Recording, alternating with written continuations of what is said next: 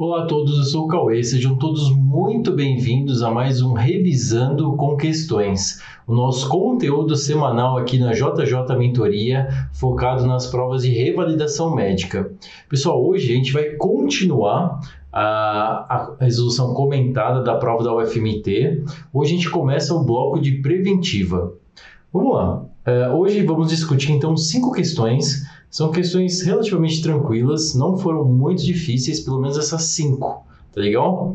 Vamos lá, começamos então com a questão número 1. Um. É uma questão que apresenta para gente o genograma. Genograma, no início, assusta um pouco, né? Você fala, caramba, isso aqui não estou tão habituado a utilizar. De repente vi na faculdade, mas vi uma, duas vezes.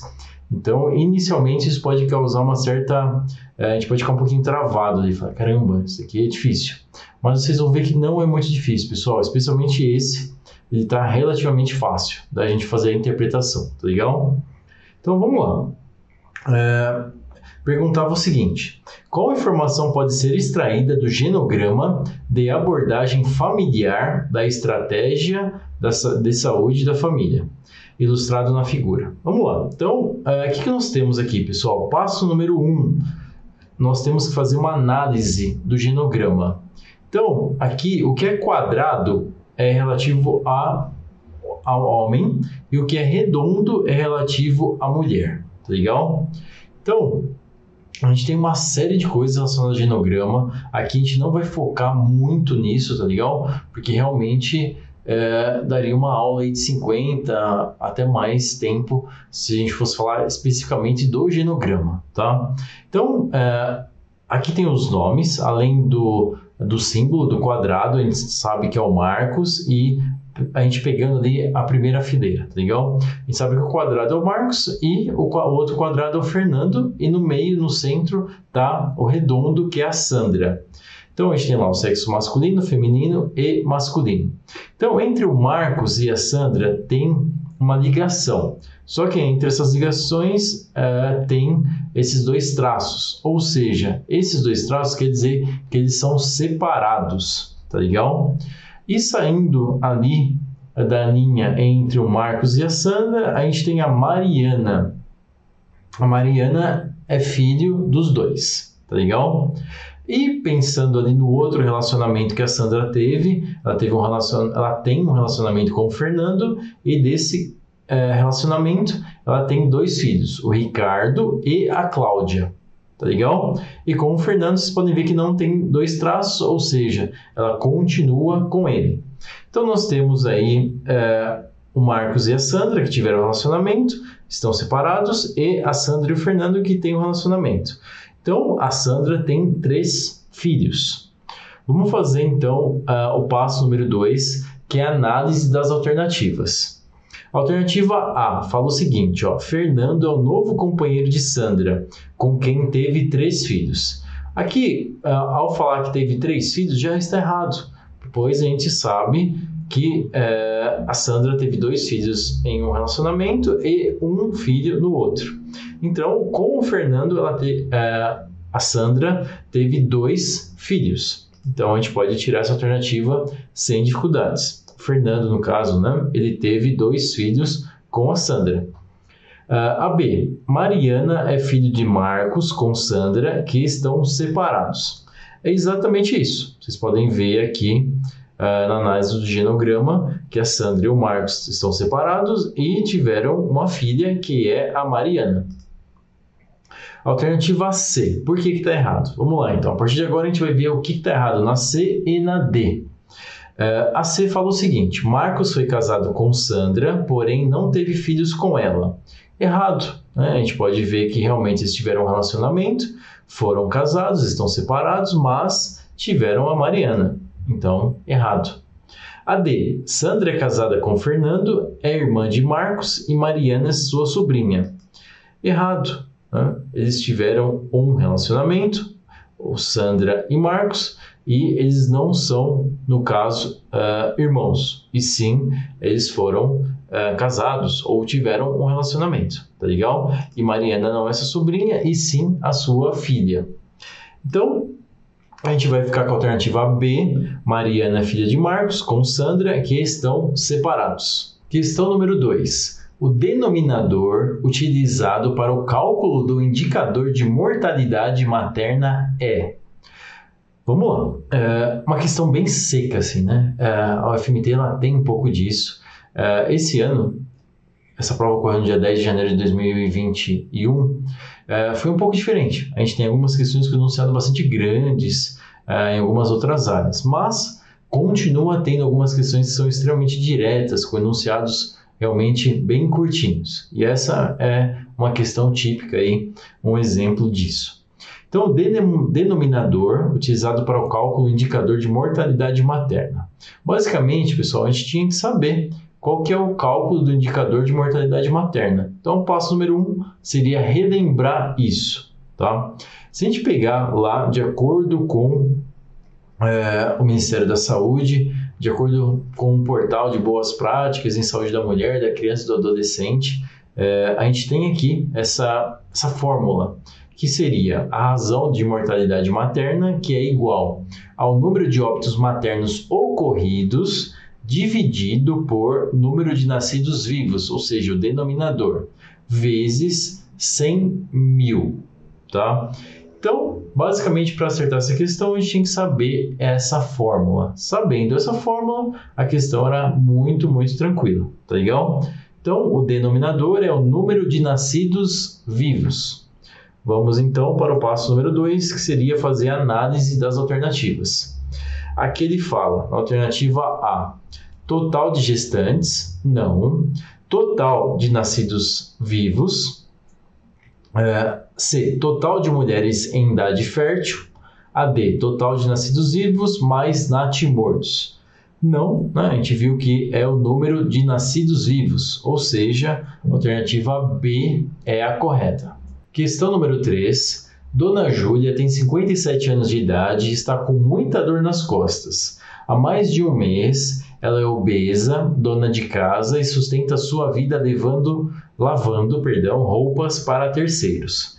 Ela resolveu procurar a unidade de pronto atendimento no último sábado porque teve muita dor no final de semana, desculpa, na sexta-feira passada. Chegou à UPA às 6 horas da manhã, pegou a senha de atendimento e logo em seguida foi atendida pela enfermeira, que lhe colocou uma pulseira azul. Após 45 minutos de espera, Dona Júlia ficou irritada ao perceber que várias pessoas que chegaram após ela já haviam sido atendidas pelo médico reclamou com a administração da UPA, porém lhe explicaram que a ordem dos atendimentos estava correta. Esclareceram que todos que foram atendidos em sua frente estavam com pulseiras vermelhas, laranjas ou amarelas, da classificação de risco. Qual o princípio doutrinário do Sistema Único de Saúde brasileiro exemplificado com a situação do atendimento da dona Júlia? Vamos lá, pessoal, uma questão aí bastante interessante, uma questão relativamente tranquila. Uh, a gente sabe que SUS é um tema extremamente importante, uh, cai e cai muito nessas provas de preventiva. Aqui cobrava basicamente em relação a conceitos uh, relacionados aos princípios doutrinários. Aqui que nós temos? Nós temos uma senhora que foi até a unidade de pronto atendimento e ela foi uh, consultada pela enfermeira. Ela passou então por uma triagem e nessa triagem a enfermeira ela identificou qual o risco dessa paciente e colocou essa paciente com uma pulseira azul, sendo que chegou depois outros pacientes. Esses outros pacientes eles foram triados também, mas de forma diferente. Tinham pacientes mais graves, por exemplo, que tiveram a prioridade de serem atendidos antes. Uh, isso uh, é em relação a quais, qual princípio na realidade. Aqui, vamos então para a alternativa. Na alter, nas alternativas, vamos fazer a análise delas. A alternativa A falava em relação à universalidade de acesso. A universalidade é o princípio que uh, mostra que o SUS ele está ele deve ser uh, aberto para todos, ou seja, todos que estão em território nacional, território brasileiro, têm uh, a possibilidade de usufruir do serviço do Sistema Único de Saúde. Legal? Em relação à integralidade, a integralidade, integralidade é um princípio um pouco mais abrangente, não, não que seja mais abrangente que a universalidade, que a universalidade é extremamente abrangente, né? mas assim, integralidade relacionado uh, se a gente pegar, por exemplo, um exemplo na unidade de saúde da família, é o atendimento integral. Uh, a gente vai atender lá, por exemplo, na unidade de saúde da família, tanto uma criança de um dia de vida, quanto uma gestante, quanto um adolescente, um adulto ou mesmo um idoso. Tá? Então, a integralidade, essa, a, esse fato de fazer ali o atendimento, de ter essa disponibilidade integral, tá? Isso parece parecido com a universalidade, mas é diferente. Né? A universalidade é o acesso. Todos em território nacional têm acesso ao sistema de saúde. A C, a equidade. A equidade, pessoal, é fazer, ou seja, é dar para quem mais precisa. Não necessariamente da forma, da mesma, a mesma quantidade. Então, se a gente imaginar que uh, um determinado território ele precisa de uma quantidade de investimento, uh, isso deve ser diferente. A gente não vai pegar o território A e o território B e necessariamente fazer a mesma uh, abordagem. Opa, peraí, vou identificar. O que, que tem no território A, o que, que tem no território B? Ah, o território A é muito mais carente, é um território que infelizmente ele não foi trabalhado no passado, enquanto o território B é algo que já está bem organizado, as coisas já funcionam. Basicamente, a gente tem que fazer a manutenção daquilo ou fazer algumas pequenas correções para que as coisas continuem bem. Então, a gente imagina aí que nesse caso, a gente querendo que as coisas sejam uh, boas em ambos os territórios, a gente vai ter que fazer um investimento, a gente vai ter que fazer um trabalho maior, um deslocamento maior para o território A para poder corrigir e poder manter os dois ali no mesmo patamar, tá? Então, isso é a equidade. E no caso daqui, se a gente pensar que temos pacientes mais graves, esses pacientes mais graves, eles devem ser atendidos antes, com uma certa prioridade, para que a gente possa a, ah, manter os ambos os pacientes, tanto aquele paciente com a, a, pulseira vermelha, quanto o paciente com a pulseira azul, a gente possa manter ambos uh, em uma boa qualidade de vida, em uma boa, uh, um bom estado geral, tá? Se a gente falar assim, poxa, a paciente uh, com a pulseira azul. Ela chegou antes, então vou deixar de atender um caso grave, um caso que de repente tenha risco de morte, para atender primeiro essa paciente só pelo fato de ela ter chegado antes. Então isso seria um erro. Então, assim, a gente vai ver o que, que é realmente mais importante vamos tentar ali equilibrar as coisas, legal?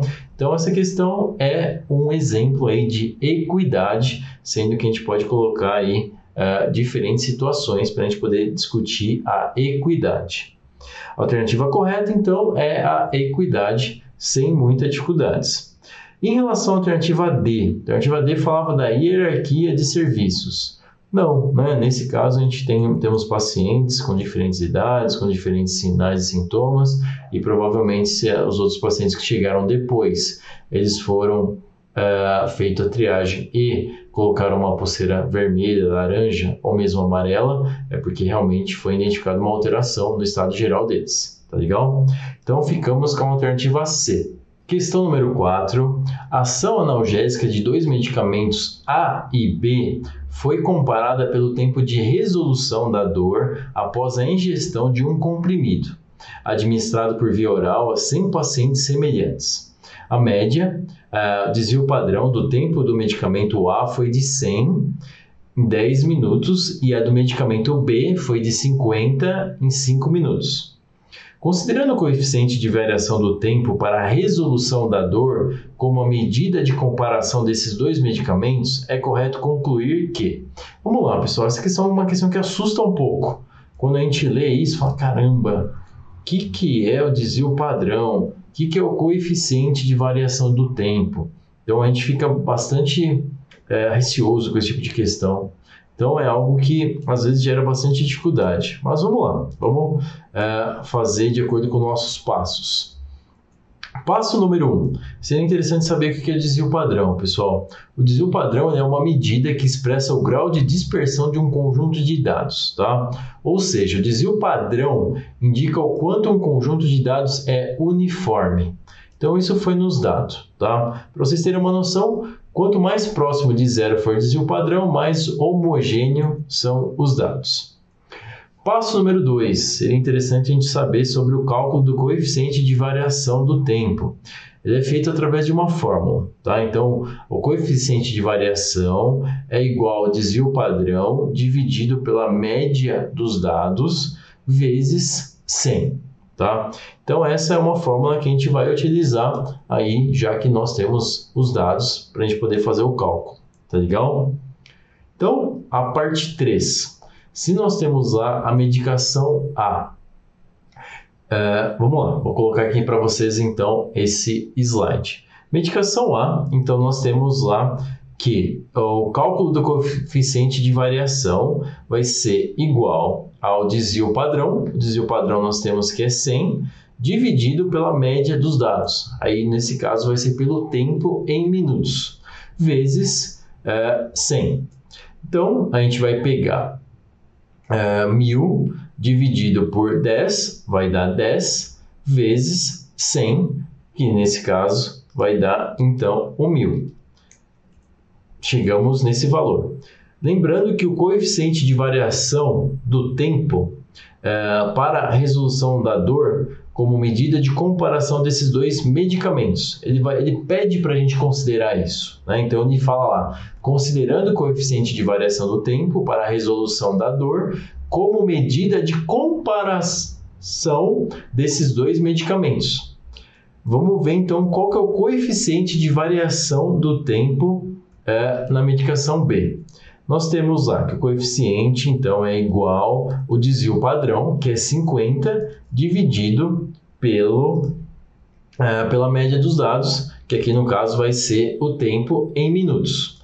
Então, nós temos lá que é, 50 dividido por 5 vai dar 10, 10 vezes 100, chegamos aí no valor de 1000, tá legal? Ou seja, a gente tem lá o coeficiente de variação do tempo do A, da medicação A, é exatamente igual ao coeficiente de variação do tempo da medicação B. Considerando que o coeficiente de variação do tempo para a resolução da dor como medida de comparação desses dois medicamentos, a gente pode chegar então que tanto o medicamento A quanto o medicamento B ele tem uma distribuição de tempo de eficácia analgésica semelhantes. Tá legal? Então, vamos voltar lá e vamos trabalhar as alternativas.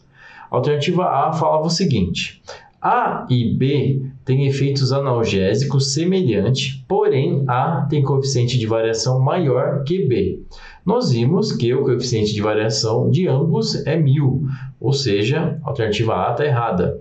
Alternativa B: o medicamento A tem efeito analgésico mais regular do que B. Errado, nós vimos que os dois têm é, efeitos semelhantes, eficácia semelhantes. Uh, em relação a C, o medicamento B tem efeito analgésico mais regular do que A. Errado. A gente viu que o efeito, né, a analgesia é semelhante. Alternativa D, os medicamentos A e B têm distribuição de tempo de eficácia analgésica semelhantes. Ou seja, ficamos aí com a alternativa D. Questão número 5. A portaria número 264 do Ministério da Saúde de 17 de fevereiro de 2020, que trata da lista de doenças e agravos da notificação compulsória no Brasil, tem como principal atualização a inclusão dos seguintes agravos. Vamos lá, pessoal. Essa é uma questão que era muito decoreba, né? Precisava saber exatamente uh, o que, que essa portaria falou. Né? Então, é uma questão que eu julgo como uma questão difícil, porque pode ser que você saiba ou não. Né? Se você não lembrava, se você não tinha uh, essa atualização em mente, realmente ficava muito difícil de acertar essa questão.